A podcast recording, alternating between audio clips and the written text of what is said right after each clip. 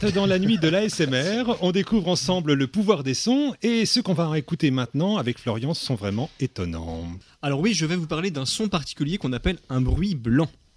Alors, à l'origine, un bruit blanc est artificiel et est utilisé pour faire des essais de son et calibrer des appareils, mais on a découvert qu'ils avaient un pouvoir sur notre cerveau. Concrètement, c'est comme pour la lumière. Celle du soleil est un mélange de plein de couleurs qui, en s'additionnant, donne du blanc. Là, imaginez plein de bruits mélangés, des aigus, des graves, mais avec une même intensité sonore. Avec ce mélange, on ne sait pas déterminer de quoi est composé le son, c'est juste un son. Le mieux, c'est qu'on en écoute un.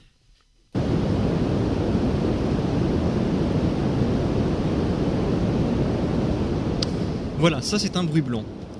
Vous allez me dire, mais quel est l'intérêt? Ça, c'est une cascade. Et Non, c'est un bruit blanc. C'est un bruit blanc de 432 Hz. Euh, mais alors, quel est l'intérêt et quel pouvoir a ce son? Eh bien, il a été démontré que les bruits blancs agissaient sur notre cerveau comme un calmant avec des qualités hypnotiques qui permettent un endormissement plus rapide. Alors, comment ça marche? Eh bien, ce son qui n'apportera pas d'informations donc, à notre conscient va couvrir les autres bruits ambiants et nous, et nous occuper la tête pardon, en faisant baisser notre stress. Il faut que ce soit assez fort et surtout continu. Il y a aussi des bruits blancs naturels. Par exemple, le bruit des vagues est considéré comme un bruit blanc, comme le bruit d'un ventilateur ou même d'une conversation avec plein de monde. Le brouhaha, tout ça là. c'est- Je sais pas si c'est apaisant le brouhaha, mais euh, Bah, ça peut endormir. Hein. mais ça, ça peut endormir. Euh, un autre bruit blanc connu est celui qu'on entend dans un véhicule qui roule. Et on constate en effet que ça nous endort. Ça marche très bien sur les bébés par exemple. C'est apparemment très sérieux. En médecine, on fait écouter des bruits blancs aux patients traumatisés, soit parce qu'ils ont subi une grosse opération, soit parce qu'ils ont vu Olivier nu. Ah ouais, forcément. Bon.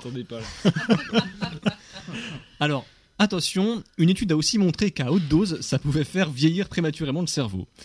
Mais savez-vous qu'il existe aussi des bruits roses ou des bruits bruns C'est Oui, quoi Ah, justement. Bon, alors, on, on va en savoir, on va en savoir plus en écoutant un musicothérapeute qui s'appelle Philippe Barraquet. Oh Philippe Oh, il est baraqué. Big up Voilà, voilà, merci.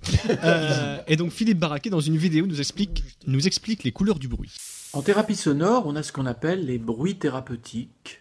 Ce sont des bruits masquants qui permettent de mieux supporter euh, les acouphènes, de mieux supporter euh, l'hyperacousie. Le plus connu, c'est le bruit blanc. C'est le bruit qui restitue toutes euh, les fréquences d'un son en même temps. Ensuite, on a le bruit rose. Le bruit rose est un bruit qui est beaucoup plus proche de la perception auditive, beaucoup plus naturelle. Et puis ensuite, on a toute une série d'autres bruits qui vont euh, travailler sur euh, les crises acouphéniques aiguës, sur euh, les hallucinations auditives, sur les problèmes d'hyperacousie.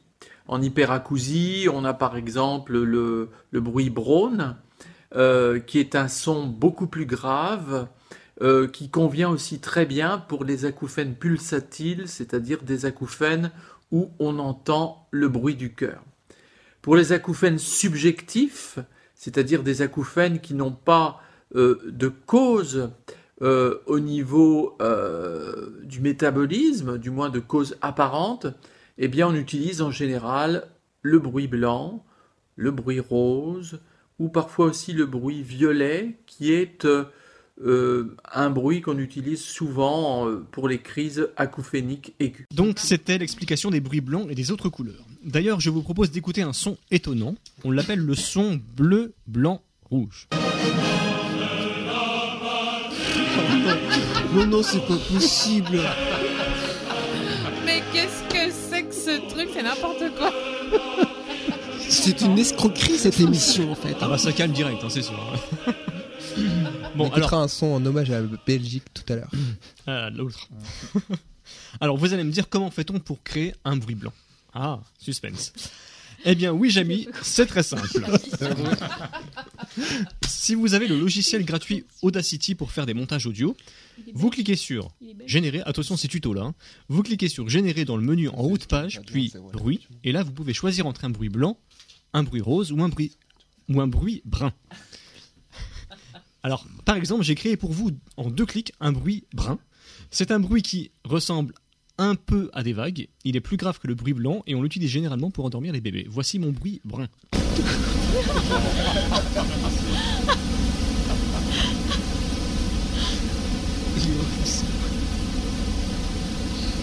T'aimes pas le bruit brun de... de- Ah, moi non plus, non, je pense pas que ça fasse endormir les enfants. ça. Ah, bah écoute, je sais pas. Moi, j'aime beaucoup ton bruit brun. C'est un bruit brun.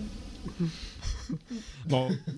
J'ai aussi fabriqué pour vous un bruit rose. Ah oui. Pour que vous voyez bien la Ah. différence. Voici le bruit rose. Oh non Voilà. Oh, c'était. Elle est plutôt bleue la reine des neiges. mais-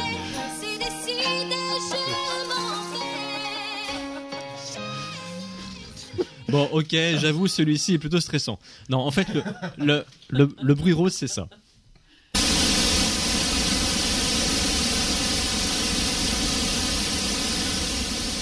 Donc, donc ça fait un peu torrent ou cascade. Oh non Donc, donc le bruit rose, euh, on l'utilise beaucoup pour faire les réglages acoustiques d'une salle. Ça peut éventuellement vous, vous déstresser aussi. Dans le genre son continu, il en existe aussi avec des fréquences particulières. C'est à destination des ondes du cerveau et là vous verrez que ça guérit tout. C'est miraculeux ou pas. En tout cas, on en parle tout à l'heure. Merci Florian.